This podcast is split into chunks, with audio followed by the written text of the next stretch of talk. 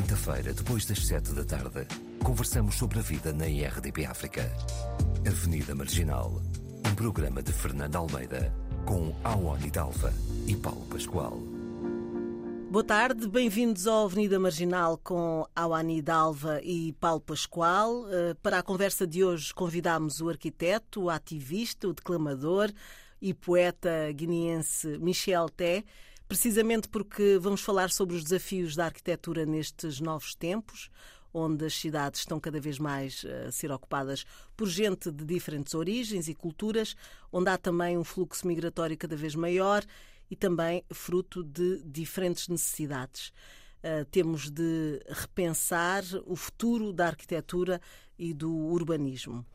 Uh, o Michel T. Porquê? Porque recentemente na Faculdade de Arquitetura, a Universidade de Lisboa defendeu a tese de mestrado com o título Museu, um agente exterior do homem, uma narrativa africana da arquitetura e obteve nota máxima e já é mestre. Parabéns. Olá, uhum. Michel.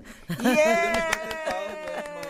Estamos em estúdio pela primeira Sim. vez. Isso é uma estreia, dois anos que não vínhamos a estúdio. É verdade, é tudo. É, é tudo aqui. Estamos é o eh, momento de parabéns. De, de, de festejar mesmo. É.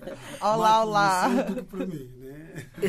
Michel, uh, como é que foi uh, esta apresentação, não é? Esta da tese e qual foi a ideia uh, desta tese? O que é que queria apresentar? Bom, uh, antes de mais, eu acho que devo agradecer uh, pelo convite e agradecer a pessoa também que fez a ponte, que até então não, não sei quem é. Ah, o Tony Checa. pelo Tony, mais velho, sempre me confiando esses grandes desafios, uh, porque na verdade o lugar mais difícil de nós estarmos é o lugar de fala, né?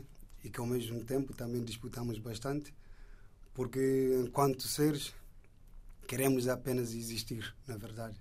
E para existir tem que dizer. E pelo menos para dizer que eu estou vivo e que eu estou. estamos vivos. Estamos vivos. Então, dizer muito obrigado à casa pela, uh, por esse, esse encontro e por esse momento de conversa. E mais uma vez saudar-vos a todos e aos que nos estão a ouvir ou vão nos ouvir dizer meu muito obrigado e fico muito contente por esse convite. Uh, aquilo que poderia ou que já se resultou na ideia da tese também advém dessa vontade de querer dizer que nós somos capazes de fazer e que vamos fazer e que fizemos. Eu, que é um trabalho de sete anos, digo sete anos porque eu fiz sete anos praticamente na faculdade uh, de arquitetura, e digo que é um trabalho de sete anos, e dentro desses sete anos eu pude pensar aquilo que eu poderia oferecer à nação, enquanto uma provocação, nesse caso, porque é quase, como se diz, não considero muito a ideia utópica, a minha proposta da tese. Mas a tese fica muito mais interessante quando nós compreendermos a ideia do próprio título, que diz que o museu é um agente exterior do homem. E isto pode se explicar, não sei, porque sim, se sim, me deixarem falar, eu falaria, queremos, eu falaria, queremos. exato. Bom, como eu vim acreditando, o maior livro que eu pude ler é o abecedário. Dentro do próprio abecedário, pelas leituras, eu pude perceber que, de facto, há um, uma inteligência no homem que lhe permite tecer certas ideias uh, que convence o tempo, né? que vai vencendo o tempo. Os gregos nos disseram que o museu advém de uma divindade, que é Minimosine, que é, digamos assim, a deusa da memória. E essa Minimosine é quem tem o poder de dar e de retirar a memória. E como todos os trabalhos acadêmicos, quando nós propomos algo, temos que o sustentar. Aí o encontro com esses grandes, eh, eh, diria, homens da, da, daquelas épocas, né? os grandes poetas eh, gregos, que é o, exclusivamente, Homero e Hesíodo. Hesíodo é quem vai criar toda essa genealogia dos deuses gregos e que vai chegar à conclusão de que essa tal Minimosine é descrição da personalidade das divindades, né? É que vai ser a deusa da memória. E partindo desse princípio, eu que vim também do continente africano, em que a narrativa é outra, em que também vamos deparar com a imagem de Amadou Ampanteba, que é do Mali, que vai nos dizer que os primeiros arquivos ou bibliotecas do mundo já foram os cérebros dos homens. E aí, né, a tal ideia do grande contraste, no sentido de refletir, eu disse que não. Mesmo considerando a visão grega, daquilo que vai ser a ramificação até chegar na própria, o próprio, nesse caso, o museu, não já a própria Mnemosine, que vai ser a mãe das musas, das tais nove musas, e essas musas praticamente só são convocadas pela fala. Eles vão existir pela fala, e essa fala é humana, que é do próprio poeta, que vai dizer que ele existe e que essa é a característica X. Mesmo considerando essa visão, sem categoricamente olhar para Amadou Ampantibá, a nossa própria ideia, que é o título nesse caso, já se autossustenta em si. Mas isso eu quero dizer aqui, só a leitura ganhou a maturidade depois nós irmos às raízes das coisas ver. Mas já partimos do princípio que era isto, é o homem. E mais adiante poderíamos tipo vir a explicar isso. E quando nós deparamos com a imagem do Amadou Ampantibá e do próprio mestre Ampantibá, que vai nos dizer que a imagem é uma coisa, ou seja, a escrita é a própria imagem da palavra em si, no resumo, dentro das minhas próprias palavras, segundo as interpretações de, de, dessa leitura. Ou seja, ao saber que já está no próprio homem, em que ele diz através da fala tudo o que ele sabe. E se for escrito, é a imagem da própria uh, fala, né? como se fosse a materialização da coisa. Então, essas, eh, quer dizer, aquilo que eu quero dizer, sem entrar ainda na arquitetura, é do conhecimento que a coisa é feita.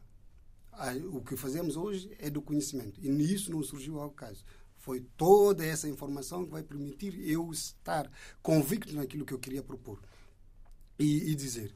Então, eu percebi que se, na verdade, o museu é um agente exterior do homem, eu tenho que sustentar aquilo com a visão que eu mesmo compreendo. E daí uma narrativa afri africana da arquitetura. Uhum. Ou seja, vou buscar essa visão africana que é tradicional, porque a defesa que eu vou fazer é uma defesa de memória. E a tradição quer significar memória. Então aí vou buscar esses tradicionalistas africanos para me amparar na minha própria defesa. Então esse título é abstrata, é filosófica e poética ao mesmo tempo. Então, aí a gente começa a exploração, se calhar também vamos pela conversa. Senão, eu falo aqui de outras coisas, talvez não é. E, e como, é que, como é que surge essa paixão pela, pela arquitetura? O que é que, o que, é que foi o eh, digamos, o, o início dessa, dessa, dessa paixão e desse olhar eh, mais eh, intenso sobre o que seguir profissionalmente, se não a arquitetura? É, é interessante a questão porque também vim banindo a ideia de que eu vim com isso tudo desde pequeno. Né? Eu ouço com frequência as pessoas dizendo que desde os meus três anos já fazia aquilo. O que é natural, pode ser, mas no meu caso não é o que é e gosto de me opor a essa ideia. Eu acho que tudo é feito segundo o conhecimento e pelas andanças que vamos tendo. Considerando a minha própria forma de ser, olhando para o meu passado, os meus primeiros dois centênios, né, o primeiro centênio e o segundo centênio, não tinha a capacidade de reflexão que eu vinha a ter depois do meu terceiro centênio. Então isso quer dizer que eu não tinha nem sequer a noção do que é, que é arquitetura. Na minha família não há nenhum, eh, ninguém que faça isso, até no ponto de dizer que eu já lidava com certos... Não. Mas eu, quando eu entrei para o liceu, eu nasci a 60, a 70 quilômetros da cidade, em Biombo, e vivia lá, e só vim aos sete anos que eu comecei a escola. Então, nesse momento, já com aquela escola que já se sabe, debaixo de uma árvore, com os bancos, a gente é que leva, a gente é que traz. Exato. Então, e aí vou estar com a minha mãe na cidade e vou começar os meus primeiros passos, eh, passos na escola. Mas só no liceu que eu vou deparar, uh, nesse caso eu posso dizer minto, porque ainda no, no, no ciclo lá, Uh, lembro-me que ainda me pediam para ir fazer desenho noutra sala para os outros colegas, desenhos tipos dos animais, não sei o que e tal que hoje detesto, né? Mas, é, exato. Mas só que eu queria dizer essa ideia do liceu porque já tenho professores de geometria, já tenho professores de desenho, ou seja, no, educação visual, né? Educação visual, aqui. sim. E já nesse momento é que eu vou sentir um pouco encantado pelas soluções que vai se dando em termos geométricos e os desenhos que vão se fazendo, os que já sabem, e fazer as coisas. E como todos nós, há sempre uma inclinação para uma coisa ou outra. Já, já mandando gamos. E o que é que eu queria dizer com isto? Neste momento, não sabia o que, é que era arquitetura, na verdade, porque lá até no décimo ano é que se ia escolher o primeiro grupo, ou seja, o, eh, o primeiro grupo ia para uma coisa e o segundo grupo ia para outra. Só que a Guiné não tem uh, disciplinas artísticas, de, tipo as belas artes. Não Sim. Ciências ou humanidades. Exato, assim. exato. Então, apressando as coisas, para não demorar, porque são, são muitas coisas a considerar. exato.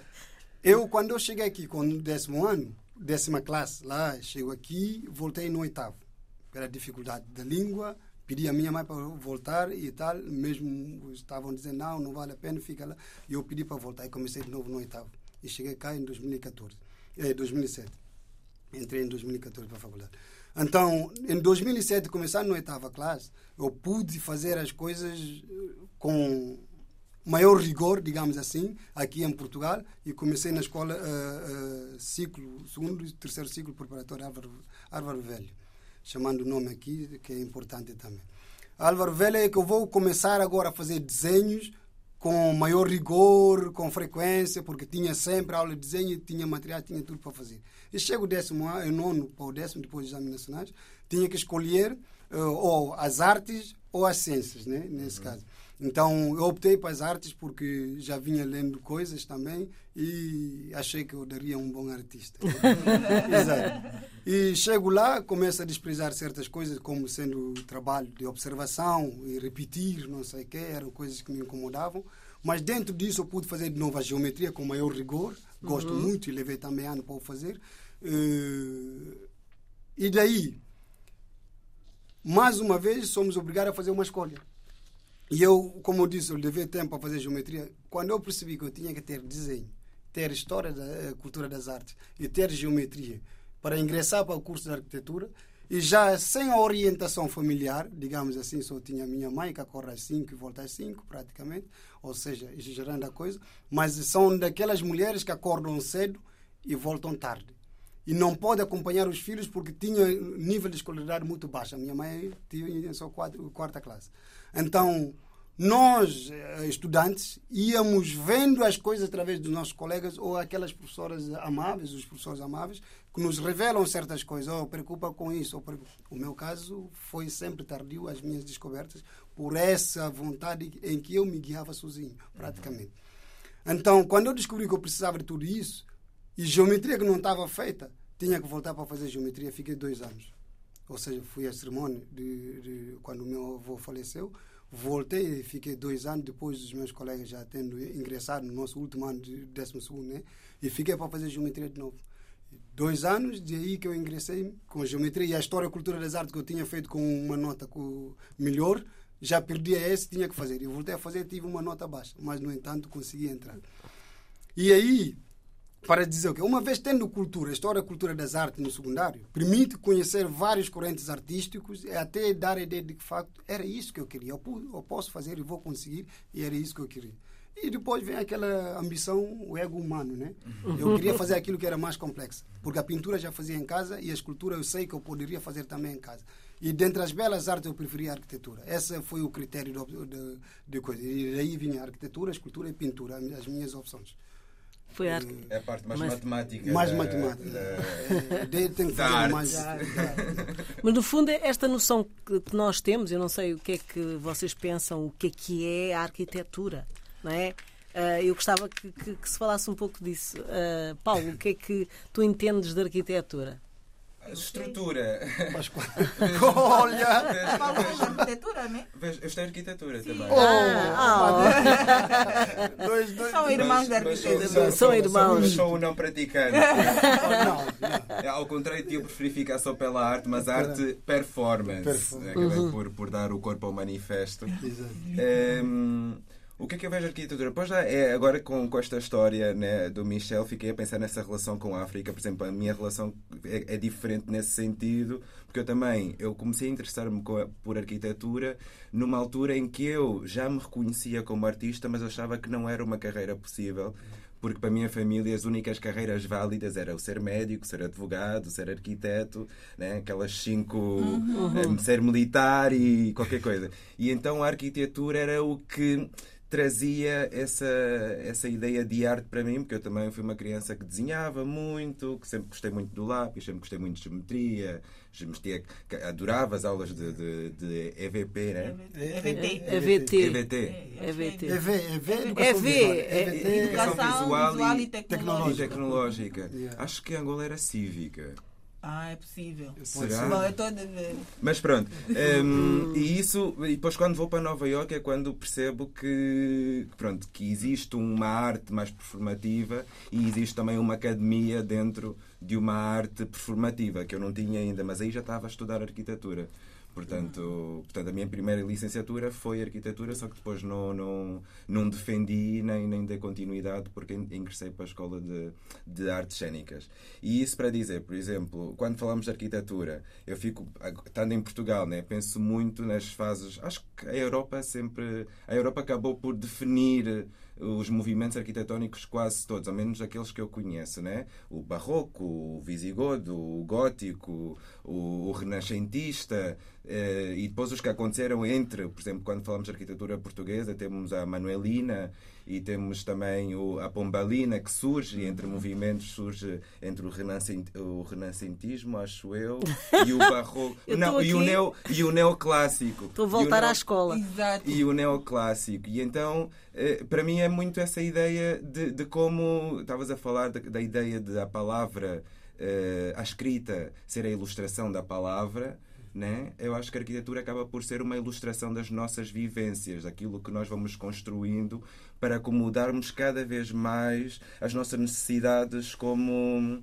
como seres humanos, como pessoas que precisamos, né? quando pensamos, por exemplo, nas casas eh, em, em, na Europa, os meus amigos americanos, quando vêm uma casa em que eu tenho a máquina de lavar na cozinha, acham aquilo nojento.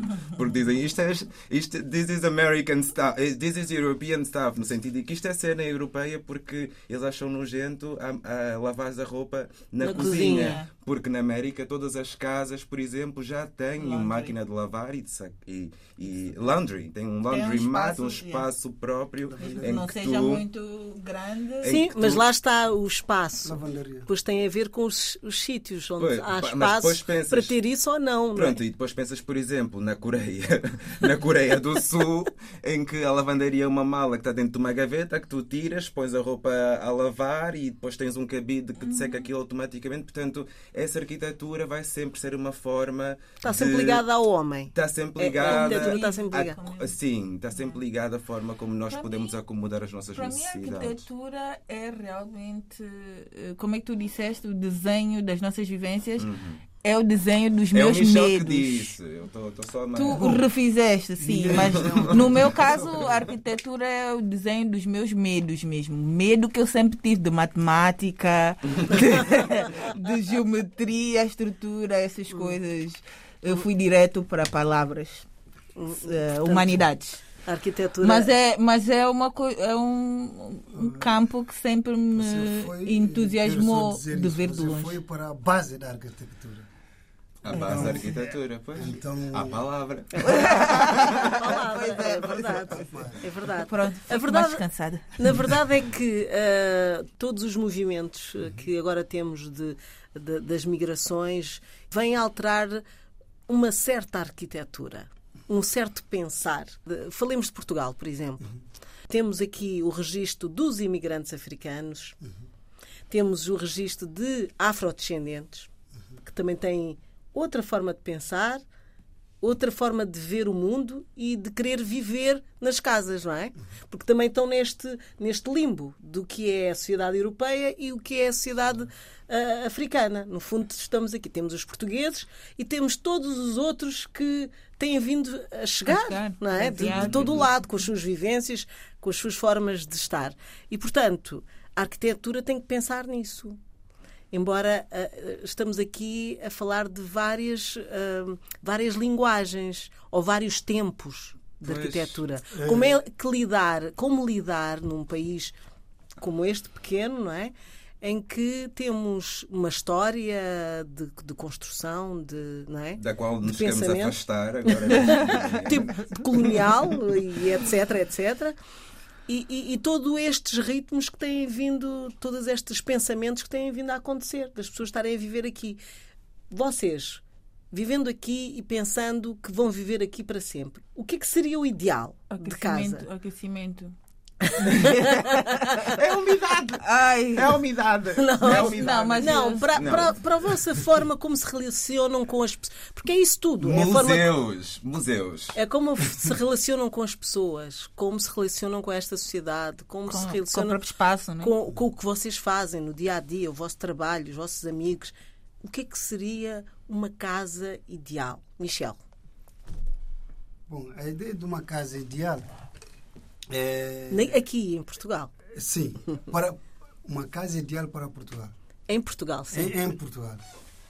Bom, talvez o guineense, é aqui nesse caso, e irá se equi- equivocar apenas, porque deveria ser uma pergunta para o português, digamos assim, de origem, para que ele pudesse nos dizer, olha, para nós aqui, enquanto portugueses, que vivenciamos todo esse espaço, era isto precisamente que nós necessitávamos para se sentir realizados.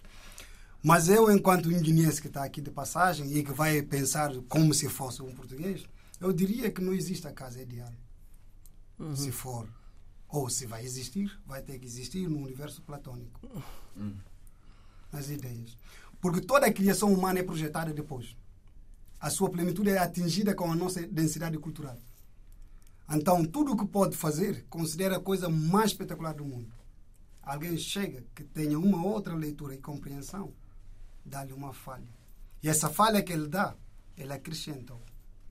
Então, ou seja, nós, enquanto artistas, isso já dizia isto num texto no secundário, eh, que é um poema praticamente, a projeção que você faz numa obra é aquilo que o artista deixou para que você dê a continuidade. Porque toda a criação é inacabável. Do grande universo foi inacabável. É por isso que o homem é, é responsabilizado para dar a continuidade. Então, nesse sentido, eu digo que não é possível atingir a plenitude da arquitetura. Também chumbei por isso na minha faculdade, da teoria do lugar, porque eu dizia que era impossível atingir a plenitude da arquitetura. Pelo aquilo que eu compreendo. Falava da temperatura em Sim, casa. sim. Falava da Museu. Dos museus, Dos dos museus. museus. e alguém falaria da canalização e tudo. né? Mas cada É sempre um- e- Exato. Isto tudo para dizer o quê? O protagonista, quer dizer, o lugar, a arquitetura, na verdade, não é nem aquela parede, nem aquela. É esse vazio aqui. Já dizia um crítico e escritor italiano, que é o Bruno Zev, no seu livro Saber Ver a Arquitetura, em que ele considera o protagonista da arquitetura é o próprio espaço. É interessante nesse ponto de vista. O copo não é copo sem o vazio que lá está. Se for cheio, é um outro objeto. Então a casa não é casa se o espaço vazio, Sem onde não. né? Exato. Daí vai se diferir de outras artes. Para conceber esse espaço, a gente tem que blindá-la, né? tem que comprimir o espaço. E nessa ideia de comprimir, calha que há várias técnicas para fazer tudo isso. Né? E essas técnicas só vamos saber o resultado depois de serem combinadas todas. Pois é. Então, no seu ato de conceber a arquitetura, ou seja, o espaço, pode só ser certificado quando acabar. E quando acabar, der erro, já está feita a obra. É um corpo, não é? É como se fosse um corpo. Se calhar o caminho ah, para, para essa perfeição que não, Que não é atingido. que não é atingida seria. Todas as casas seriam diferentes. E é. E são todas casas diferentes. Acaba né? o- o Pensando recheio. no recheio, né? Pensando no recheio. edifício, cada um vai. Cada um vai, decorar vai fazê-la, habitá-la de forma, diferente. de forma diferente. Outra coisa é como a casa funciona, que ele dizia. Aquele que concebe vai dizer, olha, façamos assim, porque para esse lugar, porque às vezes a gente esquece, o, o- nós falávamos que eu chumbei na ideia do espírito do lugar, né? que era tipo teoria do lugar. É, o lugar dita as suas regras, por exemplo. Nós estamos aqui, esse- aqui não havia nada, né? Dado o momento que eu passo a pôr esse objeto aqui, é um problema tremendo. Por quê? Nada está aqui, o vento circula normalmente. E quando ele ergue esse objeto, o vento vem. Vou dizer aos nossos ouvintes que é uma garrafa. É como se fosse uma garrafa. Uma garrafa. Nós projetamos, qualquer que seja algo denso no espaço, não seja Sim. fluido, mesmo fluido, ele interfere no próprio, na própria atmosfera né? e interfere no fluxo do vento. E esse objeto, imagina o vento pode derrubar o edifício se for muito esbelto e sem estrutura né, que uhum. suporta. Ou sem técnica que E acontece às vezes. Né? E, acontece. e acontece. O edifício pode tombar. Essa força que um agente que arquiteto tem que pensar sobre ele, por exemplo, não é. Eh, já perdi minha ideia, de certeza. Não, o edifício que tem que ter. Ah, uma, sim, a ideia do lugar, do lugar. Era, era a ideia do lugar. Esse lugar, a gente tinha que compreender o fluxo do vento, a insolação, para montar esse objeto para que ele funcione de melhor forma naquele lugar. Uhum. Então, querendo dizer que o lugar que dita as regras, não aquela imaginação a priori do próprio arquiteto. Porque mesmo imaginando, é fração de segundo. Do resto é um trabalho árduo pois. para cumprir com uma ideia própria. Sim. Aí entra todas as ciências possíveis. Pode não ser praticável, né? Sim, Exato. É aquela coisa de do bonito um bocado, esta tensão e não sei o quê, né? E, Quando, ah, mas já, já vai para. para... Mais cálculos estruturais, da estática. engenharia, estamos engenharia. Já, já saímos para engenharia. mas, mas quando o arquiteto faz também tem que ter um bocado em conta isso ou não? Não, ele já tem. A arquiteta tem engenheiros, que é o que fez, uh, por exemplo, o Gar do Oriente, né? Santiago Calatrava. Uhum. Uh, eles ganham um título, acho que em Espanha ganha esse título de engenheiro arquiteto no Brasil arquiteto urbanista, só aqui em Portugal está um pouco. Ainda tem que ser arquiteto, tem que ser, uh, engenheiro. O Eduardo Sota de Moura, Soto de Moura. E o outro, uhum. né? É o Cisa. Cisa, Cisa Vieira. Já são assim os, os mais conhecidos, né? O, o, o Carrilho da Graça. O Carrilho da Graça. O Carrilho vai ficar chateado. É o Carrilho da Graça, é da minha faculdade. Então, e não, não se esqueçam do que fez as Amoreiras. O, o Taveira. A Taveira. Taveira. Por que, é que você precisamente foi lembrar justamente disso? Porque eu achei que vocês estavam a esquecer ah, de um que também é conhecido. Pois, é, é fez Alvalade, né? Fez, fez, fez as Amoreiras. Pronto, uh, mas, é mas, falemos então de, de, de, do que já está feito e do que está pensado. Uh, falávamos de, dos imigrantes, desta, destas novas cidades uh, que, que, que, têm uh, bastantes imigrantes, por uma razão ou por outra, e que muitos deles vêm à procura de um mundo melhor, um, uma vida melhor, uhum. e são muitas vezes postos em locais de habitação social, por exemplo, não é? Uh, são pessoas com menos posses e, portanto, está criado ali um espaço. E este espaço traz, tem trazido, uh, eu acho que já deu mais do que provas, uh, grandes problemas, não é? portanto, a ideia, acho que a ideia é, bom, são vários imigrantes, vamos colocá-los lá estou eu com um problema aqui de microfone, vamos colocá-los todos uh, no, no, em locais onde uh, há, há, uma comunidade. Vigia, né? É, é surveillance isso. Yeah. É para, estar, é para controle. Sim, para controle. todo mundo não fica mais fácil de gerir. Mas, mas nós temos, o que acontece aqui em Lisboa é que há habitação social eh, dentro de Lisboa, uhum. ok? Uh, quais são os problemas que isto traz? Não é? O que nós temos visto, as pessoas não se sentem bem porque aquilo é um gueto, certo? Bom, não sei. o, o Michel já está, já está a rir. Eu prefiro que ele fale. É, não, eu estou a dizer os vários lados. Há pessoas. Não, não, não, não. O que eu quero é os vários lados que isso pode trazer. A, ideia foi, foi esta, ok. Não vamos pôr para fora, vamos criar espaços Principalmente isto vem, uh, acho que em consequência dos, dos bairros clandestinos que se foram construindo dentro de Lisboa. Uhum. E Sim. então, para não uh, tirá-los daqui, tirar as pessoas daqui, construíram-se sobre nesses mesmos espaços. Eu, eu vivo, é? por exemplo, no centro da cidade, eu vivo no bairro da Graça e no bairro da Graça atrás há agora não me lembro de exatamente o, o, nome do bairro, é um mini bairro que começou por ser um bairro de bairro, bairro, bairro, ocupação, oh, né? mas de repente perceberam que, ok, dava para criar ali uma infraestrutura, construiu-se uma espécie de, de habilitação uh, uh, comunitária, mas depois o projeto foi abandonado. Portanto, as pessoas que vivem nesse pequeno espaço, espaço hum, não têm água potável, não têm, ou seja, coisas de, de saneamento básico mesmo. Sim. E então, isto para dizer o quê? Por exemplo, Portugal, acho que quando falamos dos imigrantes, os imigrantes eh, vinham e muitas vezes vinham como, com referências Uhum. Né? Eu venho porque já tenho um primo, ou porque o primo veio porque a tia ou a avó já veio e não sei o quê.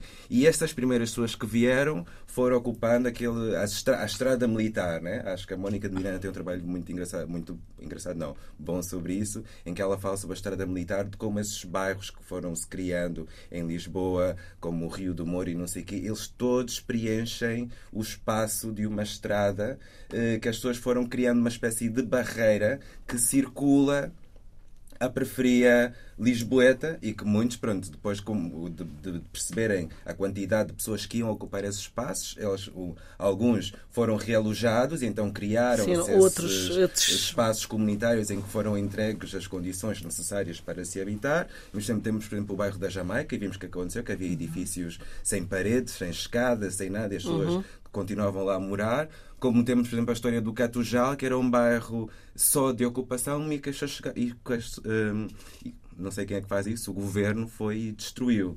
Né? Ou uhum. o exemplo, o exemplo de Chelas, que depois aqui. Depois, é, é Sim, Chelas.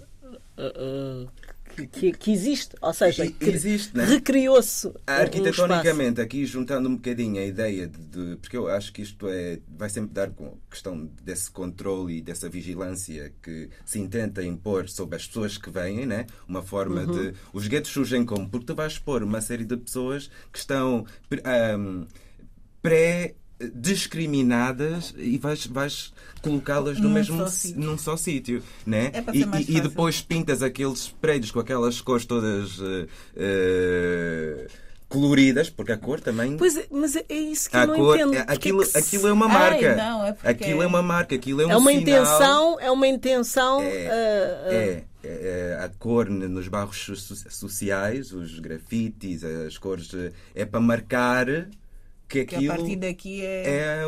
é, é outra zona. É o sítio deles. É o sítio, é outro é. sítio, né? Então esses códigos, agora se calhar o Michel pode explicar melhor porque é uma área em que ele está tá mais, é mais contemporâneo. o meu curso já foi feito em 2004, uh, eh, muito tempo. Ui, meu, estou velho. Uh, mas, mas um, ou seja, há esses códigos também, né? esses códigos de imagem, punhamos assim, códigos arquitetónicos, que vão marcar as linhas urbanas e rurais das cidades. Eu outro dia, eu estava a contar isto no início, ouvi o Guterres a falar, que também é arquiteto, uh, António Brito, Guterres Brito.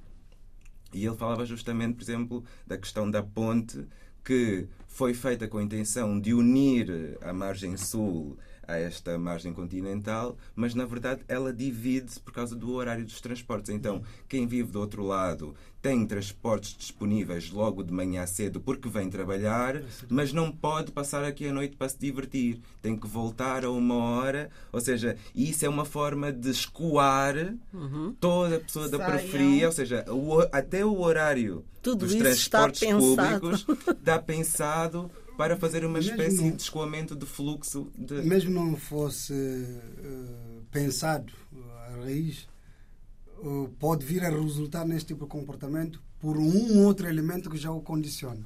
Na verdade, tipo, toda a periferia das grandes cidades no mundo acaba por ser sempre lugar de dormir e onde uh, está a maior parte das mãos de obra, né? Uhum.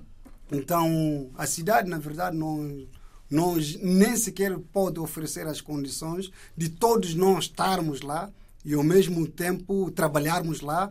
Eh, acho que até não vamos gostar da ideia. Eh, porque imagine uma China. pessoa que está num tipo edifício de 300 andares. Ele mora no, no, vigésimo, nesse caso, e trabalha no trigésimo andar. e que faz compra no rei de chão e tem garagem debaixo do prédio. Essa pessoa leva quanto tempo para sair à rua? Se de segunda a sexta é obrigado a trabalhar em casa, chega fim de semana tem que estar com família e faz compra debaixo do prédio. Vai lá embaixo, compra pão, vem, faz com criança, Não tem sai. quatro horas para estar, ou um dia por semana para estar com pessoas fora no parque, suponhamos. E se tem esse tempo para fazer esse movimento, quanto tempo ele tem para compreender ou conhecer as pessoas que estão nesse prédio de 300 e tais andares? Quer dizer, a ideia de concentrarmos tudo num sítio, pertencermos ao mesmo lugar, usufruirmos do mesmo lugar. Primeiro. E se colocarmos a ideia de que a cidade praticamente é o lugar onde são os edifícios de exceção, na maior parte, né? O, grandes lugares de trabalho, não sei o que, tudo mais, empresas e tudo. Porque eles é que disputam esses lugares, eles é que têm poder de compra e de construção nesses lugares. Então, quando nós pensarmos assim, vamos ver que também por essa via tem os seus problemas. Vai ser difícil, porque só de tempo de Covid sentimos-nos ofendidos enquanto humanos, né? Porque somos impedidos de usufruir daquilo que é a melhor coisa que a gente poderia fazer, de relacionarmos, de olhar na cara dos outros, de sentir que de facto vale a pena uh, observar o ser e lhe ouvir, lhe compreender e fazer tudo mais. Quer dizer, basta uma coisa privada de nós, a gente sente-se logo, tipo, amputados, né? Uhum. Sim. Agora, quando nós temos outra ideia, que é tipo essa que estamos a falar praticamente, em que as pessoas que estão nas grandes periferias, tipo Almada, Barreiro, que é Val, Val da Moreira, no outro lado da Almada, Xixá, em que nós conhecemos alguns bairros sociais que, segundo a política, estão eh, eh, condicionados àquela realidade, nós acabamos por perceber que aquele lugar é um lugar, primeiro já, em que a renda é baixa. Depois estão lá as pessoas de menor preparo em termo acadêmico.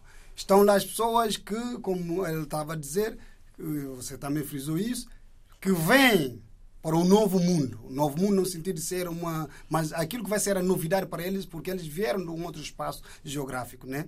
Então, esse ato, quando você chega entra a tal ideia da imagem. Se não for significativa, a gente volta para a Inquisição ou tipo a época do ensinamento cristão, né? Era a ilustração é que era o ponto fundamental, ou seja, a palavra era ilustrada.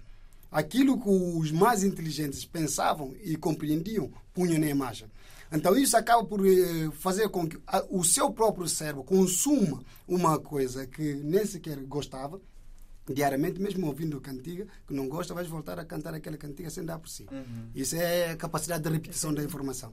Então, cada vez que você olha para aquilo e chega naquele sítio e há um barulho tremendo, há uma desorganização tremenda, não há controle de nada, você, ao ir no outro sítio, basta ver aquela imagem projetada numa parede, já te dá, convoca, quer sim, quer não, Tens convoca um toda, exatamente, convoca tudo aquilo que você já tinha experienciado no outro lado e, você diz logo, olha aqui, eu tenho que me acautelar porque essa gente são assim, são assados. E que na verdade não são. E é aí que na verdade se vive. Essas pessoas são mais, uh, digamos, solidárias com os outros, uh, têm menor preparo, facilmente acontece alguma briga porque não há controle que há na cidade.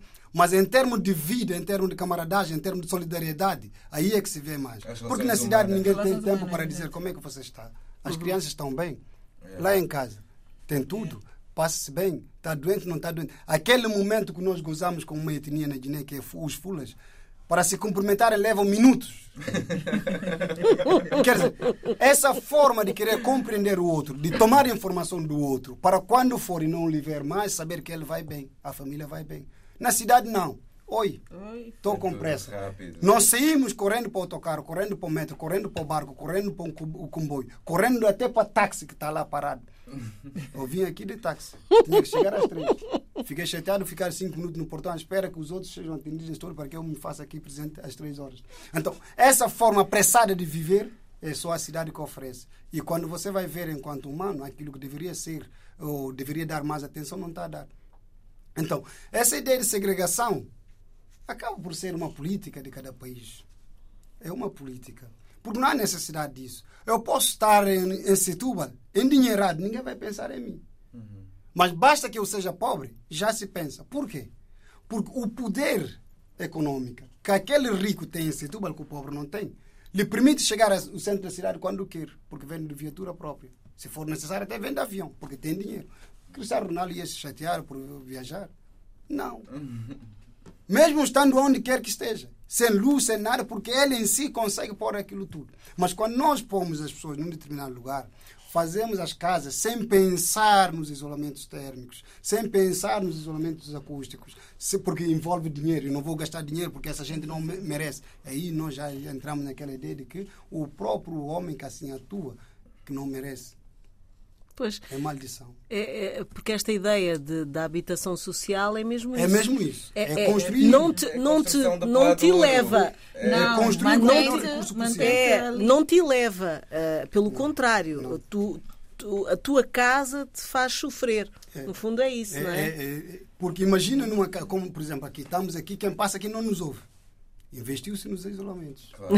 Agora imagina fazer isto num bairro social para todas as casas. E considerando ainda a ideia de que os pretos uh, dão muita luz, tem muitas crianças, são muitos, uh, todo Fazem mundo é tio, toda ouvem né? música, falam alto. Né? Falam alto. Quer dizer, quando nós convocarmos todos esses adjetivos eh, pejorativos, a gente acaba por oferecer o quê?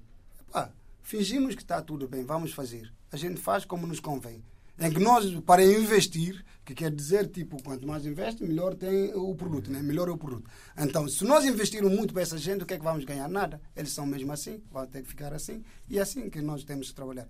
Então, uma parede que deveria gastar mil euros, a gente gasta 500 para fazer duas paredes. Exato. Então, quantidade, qualidade, Zero. E depois estás no vizinho, está o vizinho a falar é como se estivesse dentro da tua casa. Tipo, Bom, uh, e o tempo corre, eu bem disse que, que, teríamos que ter outro programa porque há muita coisa para falar. Uh, Michel, que arquiteto queres ser? O que gasta mil em vez de é, é, é, essa aí é outra O que essa aí é outra mil em vez dos porque mil. o projeto que eu propus não gastaria 500 em vez de mil. Uh, como eu digo, me defendi no sentido daquilo que foi feito é possível. Uh, daí eu pude sonhar dentro desse pensamento, né? Sem considerar que o Guiné-Bissau é um país miserável, pobre, desorganizado e tudo mais. Mas enquanto provocação, como eu disse no início, eu tinha que me desprender de todos esse tipo de, de pensamento e dizer que, enquanto criador, vou propor isso para que uh, quem vem né, possa pensar que, de facto, foi pensar um objeto e que é possível fazer e tal, se nós quiséssemos. Mas uh, eu queria dizer, o tipo de arquiteto que eu queria ser, eu inverti a forma de ver as coisas quase no fim uh, da, do meu percurso acadêmico, entre aspas, né? Em que eu queria dar mais atenção à vida que eu não pude dar aos sete anos. E, para quem conhece sabe do que, é que eu estou a falar praticamente. E, desprezei certas coisas, eu fiquei só apenas com água e arroz. E mais de que sete anos, isso não é de sete anos. Mas é na ideia de que eu tinha que me desprezar, desprezar certas coisas para fazer aquilo que eu pretendia. Mas eu acabei por ver que é o egoísmo. É, é muito egoísmo da minha parte eh, desprezar essas coisas, desprezar a família, pedir que a minha companheira fosse para a França viver, para aprender e fazer a caminhada própria, para que eu pudesse me dedicar à arquitetura. Chegando lá, vi que eu perdi esses sete anos sem poder dar atenção àquela que se dizia que me amava bastante. Então, o tipo de arquiteto que eu queria ser é aquele arquiteto que vai dar atenção mais a essas coisas da vida, coisas mais significativas. Ver uhum. nos outros e poder realizar o seu sonho e eu mesmo me contentar com os meus. Fica aqui esta, esta, este Uau. desejo e esta ideia que para nós todos, todos pensarmos um pouco. Também. Sermos arquitetos mais humanos, né? É, mais humanos. É humanos mais humanos. Humanos mais, humanos. humanos. Uh, Michel, uh, eu propunha aqui uma coisa diferente, em vez de uh, ser uma música, como sempre peço ao, aos nossos convidados. o Michel também, eu disse que era tanta coisa, para além de arquiteto, não é? É declamador, é, já agora terminávamos com um poema, não é? Acho que era uma boa proposta. Concordo, concordo. O arquiteto poeta. bastante. Sério, quem é que fez isso? O arquiteto poeta para finalizar esta nossa conversa. Quer dizer, os que eu memorizei são muito duras em termos de, de história em si, né? Mas são eram a forma que eu poderia expressar isso.